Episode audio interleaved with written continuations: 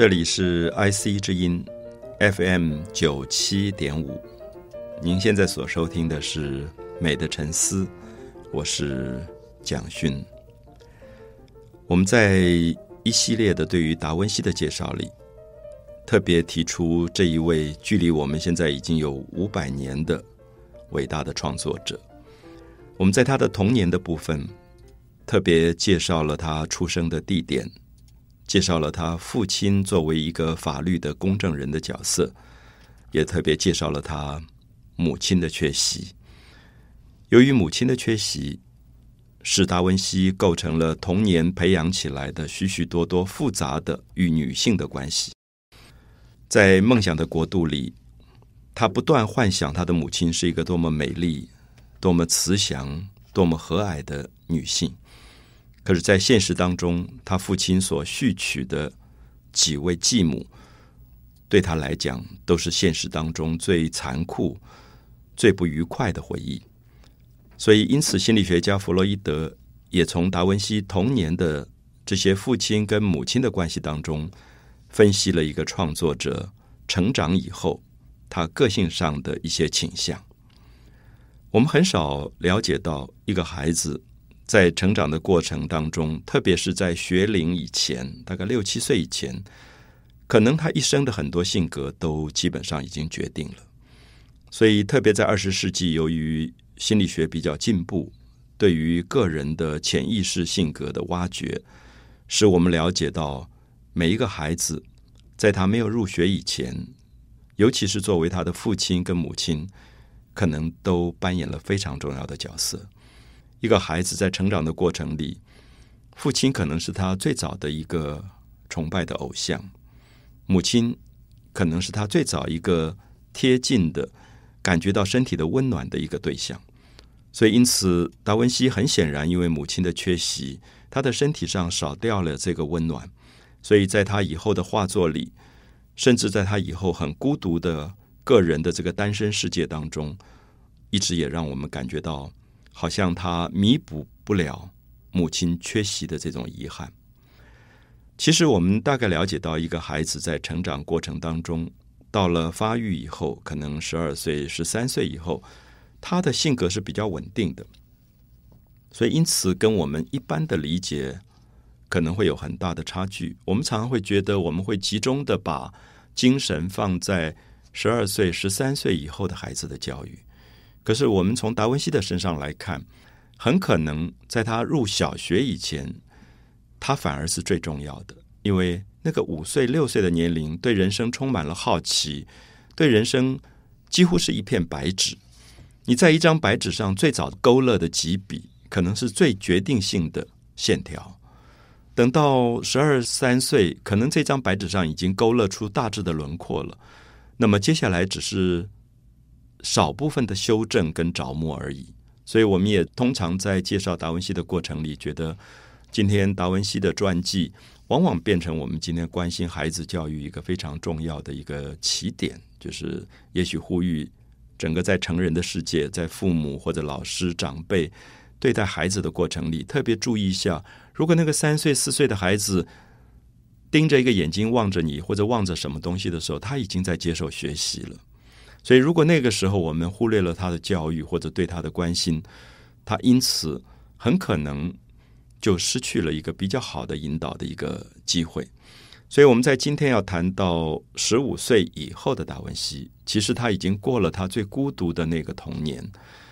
已经过了他最孤独的那个青少年的时代。我们曾经介绍过，说由于母亲的缺席，这段时期跟他比较亲的是他家里面的一个。可能是叔叔这样的角色，所以这个角色常常带领着他在乡下的田野当中奔跑，带着他去观察所有的植物的生长，带着他去看所有的昆虫的形状。所以达文西开始在一些纸上似懂非懂的去描绘了蜥蜴，描绘了蛇，描绘了蝙蝠，然后他也充满了好奇的去解剖了这些小小的动物。我不知道，如果我们今天看到自己的孩子在十岁左右抓到一只蜥蜴，拿着一把刀子把蜥蜴切开来，去了解蜥蜴内脏的结构，我们会对这个孩子会有什么样的感觉？有时候我们会觉得父母的反应是非常有趣的啊，比如说，也许我会觉得赶快阻止这个孩子吧，因为觉得好脏啊，怎么会去切一个蜥蜴的身体？或者也可能我会觉得，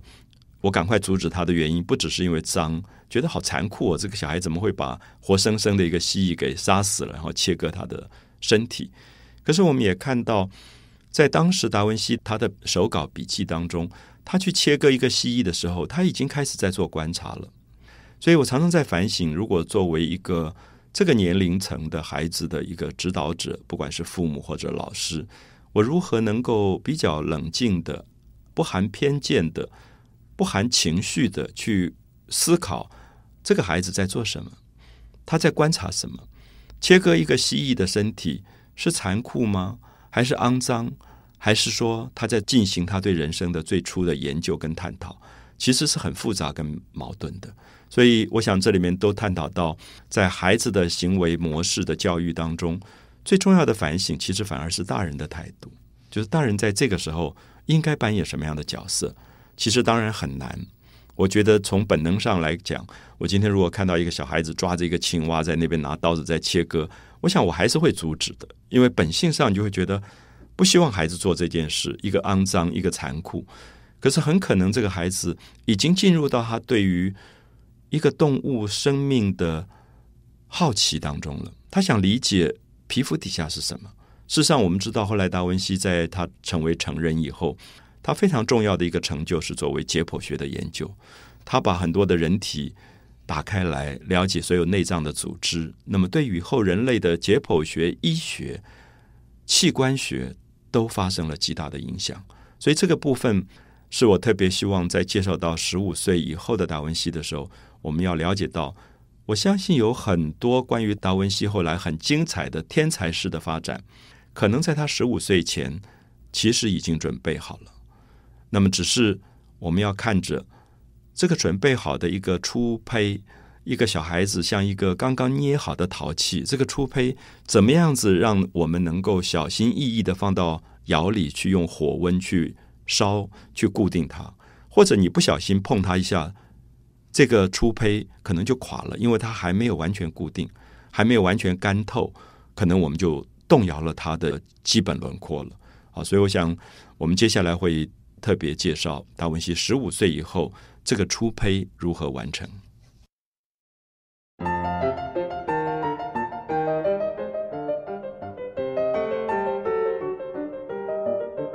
IC 之音 FM 九七点五，美的沉思。我是蒋勋。我们介绍到十五岁以后的达文西，我们知道那是一个美丽的年龄。我们每个人都有过十五岁，十五岁大概是我们今天国二、国三这样的年纪，身体刚刚发育，刚刚从孩子、青少年要变成大人了。所以，如果我们观察十五岁的青少年，我们会发现他有一个部分很清楚，就是。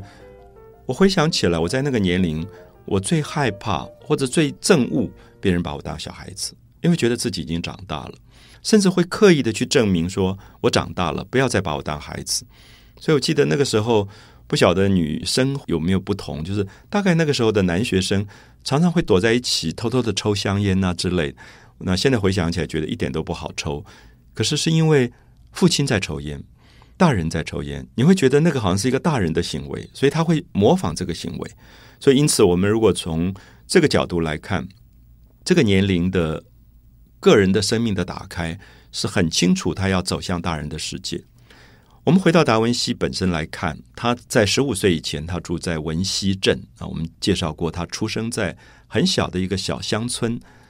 叫做 Vancy，就是他名字里面的文西这两个字。那我们知道，一个孩子在乡村或者市镇里面长大，他拥有过很乡野的、很自然的一些环境的熏陶。他曾经在麦田里面奔跑，他曾经有机会接触到好多好多的动物跟植物。这个是都会里面长大、大都会的长大的小孩所欠缺的。可是，当然我们也知道，在农村里面长大的孩子，他也有他的欠缺，就是他可能欠缺一个人文的。或者经济环境的政治环境的激荡，所以有时候会觉得很为难。就是我们看到一个人成长的过程里，你觉得要把孩子放到哪里去？很多人问我说，他住在乡下，那这个乡下对孩子来讲是不是一个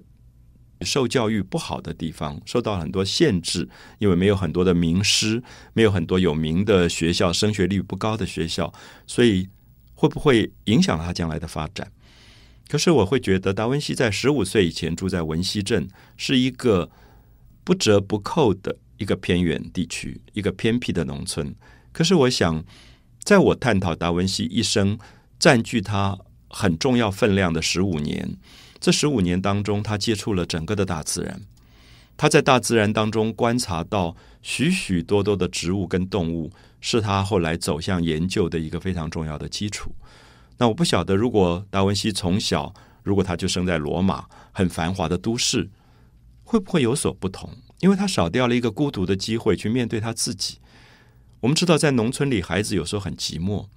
尤其他母亲的缺席，他没有很多的朋友，所以他常常可能会跟天空的云讲话，可能会跟飞过的燕子讲话，会跟乡野当中鸣叫的青蛙讲话，所以他养成了另外一种。可以自己去研究、跟自己去对话的那个习惯，我们说这是一种独白，可是也是跟自己心灵的对话。所以有时候我观察到，从小在太热闹的都市长大的孩子，反而失去了可能部分跟自己对话的，或者去忍受孤独跟寂寞的条件。所以他总是迫不及待要赶快跑出去，跟大家热闹的混在一起。那么因此，我们知道。做研究的工作或者创作的工作，有一部分是非常孤独的，也非常的寂寞的。那因此，我们就觉得，如果从小就太过热闹，他们无法做大成就的完成。所以这些部分都希望拿来做达文西十五岁前后的发展的一些印证。可是，当然到了十五岁，为自己储蓄了足够的独立的条件，面对大自然的条件，储蓄了足够跟自己对话的条件。这个时候，他的父亲一定会思考到他的教育的问题，就是这个小孩子接下来要到哪里受教育。我们知道那个时代，基本上小孩子受教育的机会不多。我必须要谈的是说，其实还在欧洲的中古世纪刚刚结束，文艺复兴才刚刚开始，没有像我们今天的所谓的这种小学啊、中学啊、大学啊这样的一个体制。那基本上早期的所谓的受教育，就是到神学院去受神学。那后来慢慢开始有了一个很好的组织，这个组织叫做工会。所谓的工会，就是说社会里面的几个行业，比如说纺织业，就形成了纺织工会。那么这些纺织的工人，他们就会收学徒，说你将来希望走这条路，我教你怎么纺织，怎么样去取棉花，怎么去抽取羊毛。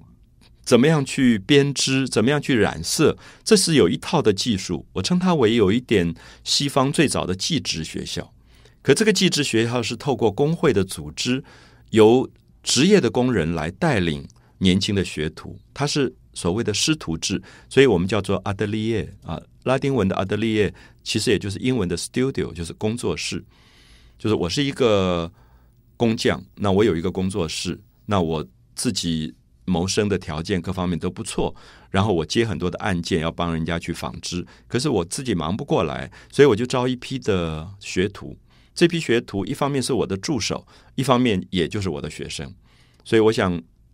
这样的一个教育体制，可能现在一般人都不熟了。可是我记得小时候台湾也有这样的制度。好，纺织的工会就招纺织的学徒，还有一种就是水泥的工会。啊，就是泥水匠做泥水匠的，帮人家盖房子的。那么他们也会收一些学徒，刚开始帮我搬搬木头啊，或者抱木花呀，或者是去砌砖呐。慢慢慢，他也学到一个手艺，然后就可以出师了。所以那个时候，大概在比较大的城市，像翡冷翠，它就有七个工会出来。那么达文西就开始面对了这样的制度，他必须在这些工会里面选择一个工会。作为他将来谋生的一个工具，也同时是他学习的路的开始。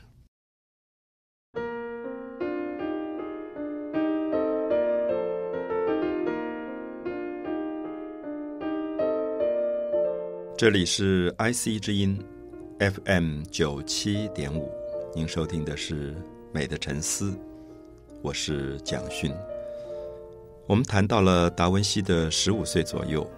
我们提到了在那个年代当中已经有的所谓的工会制度，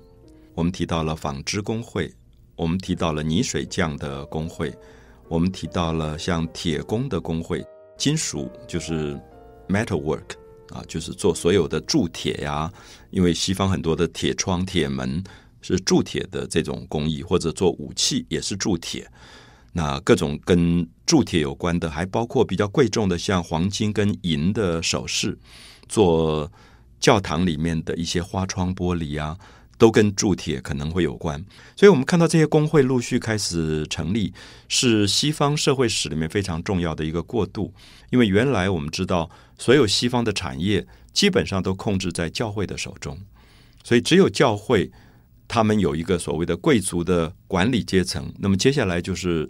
种田的农民跟工人。可是工会制度一旦成立，你就可以看到社会里面释放出了一种工匠的产业的。自由出来，所以他们可以收徒弟，他们可以教育徒弟，然后这些学徒就进到了工作室以后，大概通常受教育的时间是三年半左右。所以如果他十五岁进到这个工作室，大概就是十八岁、十九岁就会毕业。那所以我觉得它类似我们今天的技职学校，可是它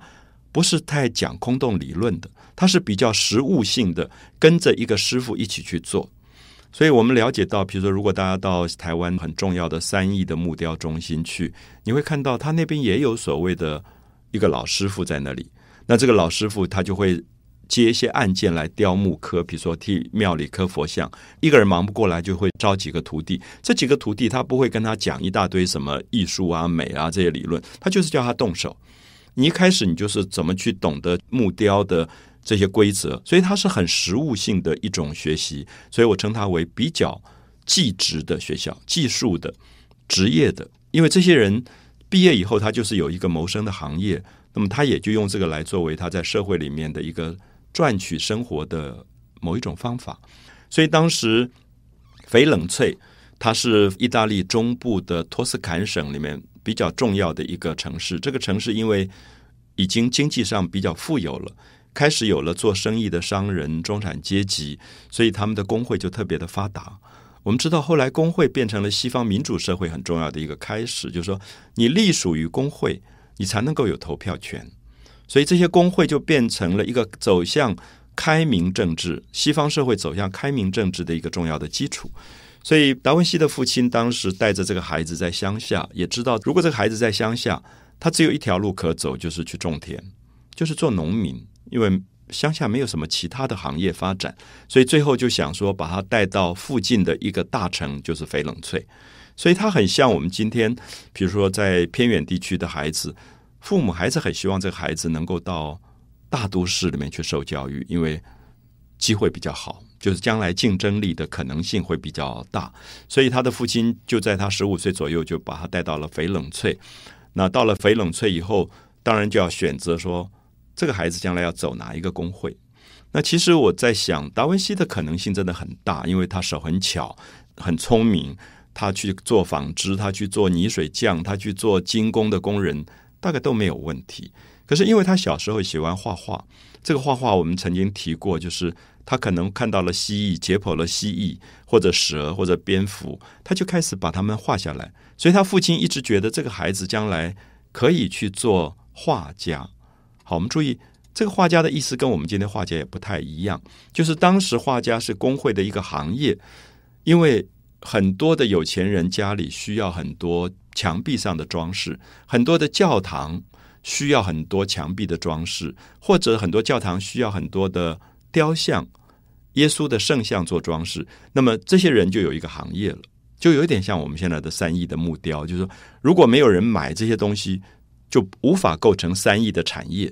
所以它一定是有市场机制的。所以当时有这样的一个市场机制，所以他的父亲就想说：好，那就把达文西送进跟绘画、跟艺术有关的这个工作室。那他就进到了当时一个有名的艺术家叫维罗基奥啊，维罗基奥维侯奇欧的工作室去了。那我们知道维罗奇奥这个艺术家，我现在用了艺术家，我有一点担心，因为我相信大家对艺术家 artist 的这个字的理解跟那个时候的理解可能会有一点不同。我们今天的艺术家常常觉得。啊，留着长头发，怪怪的，穿衣服都跟人家穿的不太一样，比较潇洒。然后你常常有时候批评了他的艺术，他就会发脾气的那样一个人，我们叫艺术家。可是，在当时，其实艺术家还比较像工匠。我的意思说，当时的艺术家的意思说，别人要你做什么，你可能就要去做。所以他不能说我喜欢画什么就画什么。教堂里面可能有一定的规矩，说我教堂要挂一张画，这张画是画圣母像，那你就要画圣母像。而且你不能把圣母像画到别人觉得很可怕的样子，或者跟我们概念里的圣母不太一样的感觉。所以，因此我们可以说，他是我们今天的艺术家，学很多的技术，画画的技术、雕刻的技术。可是同时，他又有一点是工匠。所以，维罗齐奥的工作室，达文西就进去了。进去以后，我们发现他做的工作其实不只是画画。如果我们今天整理一下所有。历史的资料留给我们的一些记录，我们发现达文西在那个时候跟他的老师一起做很多的翻铜的工作。我不知道大家听不听得懂。比如说，我们今天要开模啊，我要做一个蜡烛台，这个蜡烛台是铜的，那我必须先用，比如说泥土去做这个蜡烛台的形状。那么做完以后，可能用脱蜡法，就是说去反出一个模子出来，然后再把。融化的铜汁浇灌进去，等它冷却以后打开，它就变成一个蜡烛台。那么这是里面牵涉到很多的技术的。我们发现达文西早年做过很多这一类的工作，或者别人有人去世了要有一个墓碑，那么他也就拿一块石头帮他的老师雕雕雕这个墓碑。所以我们可以说，他不但是金属工人，同时也是石雕的工人、木雕的工人、画画什么他都做。所以因此，他整个的技术的学习。其实是非常非常广泛的。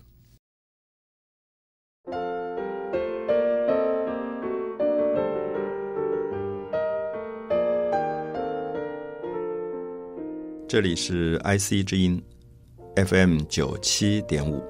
您收听的是《美的沉思》，我是蒋勋。我们谈到达文西十五岁左右进到了当时的一个大城，就是翡冷翠。那也就是我们现在所说的佛罗伦斯这个城市，那么它一直是意大利中部的一个重要的商业城市。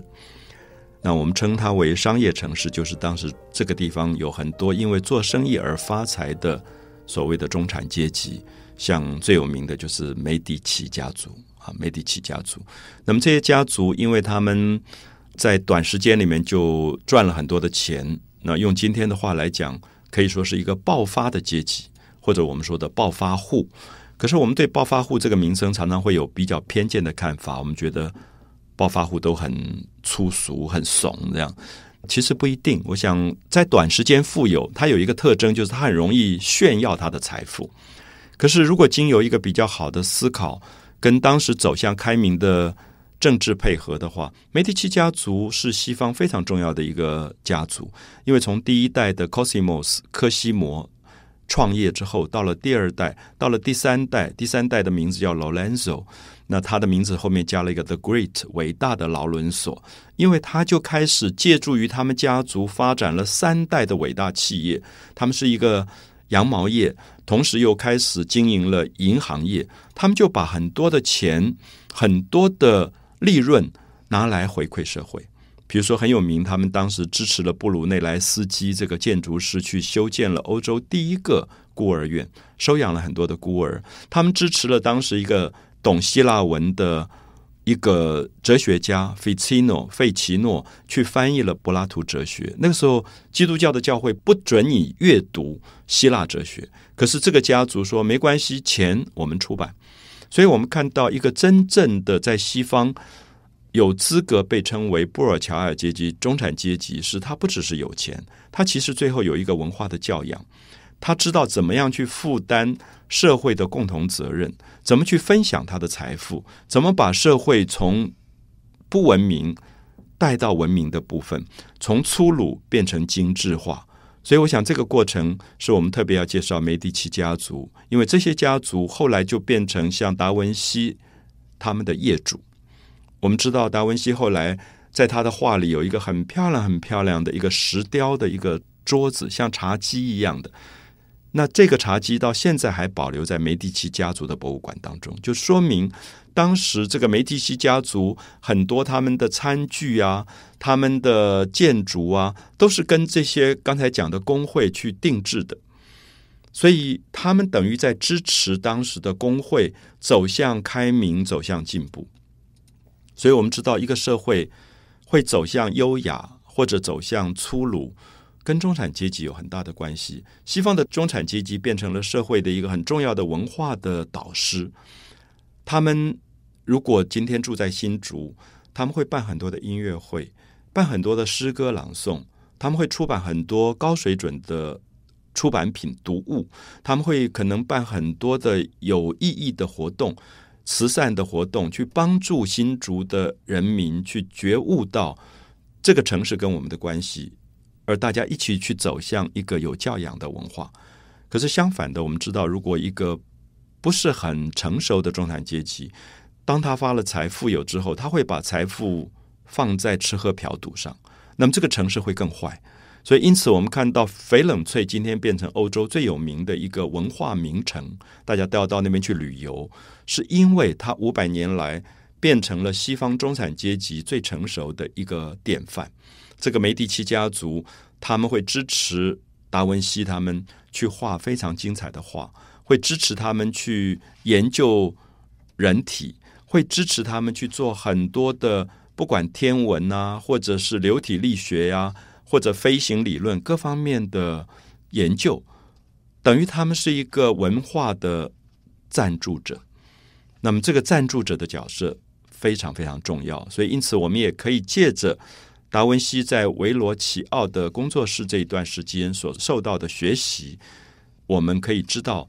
间接影响他的其实是美第奇家族。为什么这样讲？因为当时达文西的老师维罗奇奥，他们的业主就是美第奇家族。这个家族常常会跑来说：“哎，我最近要请客，我们想打造一些餐具。那么这些刀跟叉以前的样式不好看，你们可不可以设计更漂亮一点的刀叉？”你们可不可以烧出更漂亮的陶瓷的盘子？因此，我们看到他们是在生活里面去带动美学的。然后，他你们可以帮我设计一个不同的服装，因为可能下个月他们家里面哪一个年轻人要结婚，所以有一个盛大的典礼。那么，这个舞会当中，他们就用绿色的丝绒、紫色的丝绒去帮他们配出非常漂亮的服装。我们看到达文西是什么都做的。他后来设计烟火。他设计节日的烟火，他设计服装，他设计武器，什么都做，是因为当时有这样的开明的中产阶级的家族，来使他们去改善他们的生活。所以，我觉得今天在谈到达文西的这一段学徒生涯的时候，我觉得有很多的感触。我的感触是说，我们今天常常误会，认为所谓的美或者艺术就是去国家音乐厅看表演。国家音乐厅听音乐，或者去画廊看画，可是其实不是如此。如果我们今天生活已经富有了，我们应该回来看看我们家里用的餐具是不是稍微提高了一点点。如果我们不管多富有，我们永远在用一个撕开的塑胶袋里面两根细细的竹子，用漂白水泡过的去吃一顿饭，不但不干净，影响身体，对身体不好，而且也没有一个品质，因为用完你就丢掉了，或者说。我们不管再有钱，我们拿一个宝丽龙的碗在那边吃饭，或者拿一个宝丽龙的碗盛了汤，其实我们都没有留下文明的东西。所以，我们不要忘记，今天你到翡冷翠，你进到梅第奇家族的博物馆，你可能看到是他们当年吃饭用的餐具，那些装汤的碗，那些装牛排的盘子，都变成了艺术品了。我每次看到那个，我就会问我自己：我这个时代，我们家里用的东西有哪几样会变成艺术品？还是说全部将来都被丢掉了？所以我想，这是谈达文西很重要的一部分。就达文西当时有一个社会的背景，是有一个稳定的、有教养的、有文化的中产阶级，所以他画画，他做各种的设计、服装的设计、餐具的设计，他是有对象的，他有这一批对象。所以我一再强调，达文西真正支持他的是一批开明的、有品位的中产阶级。美的沉思，我是蒋勋。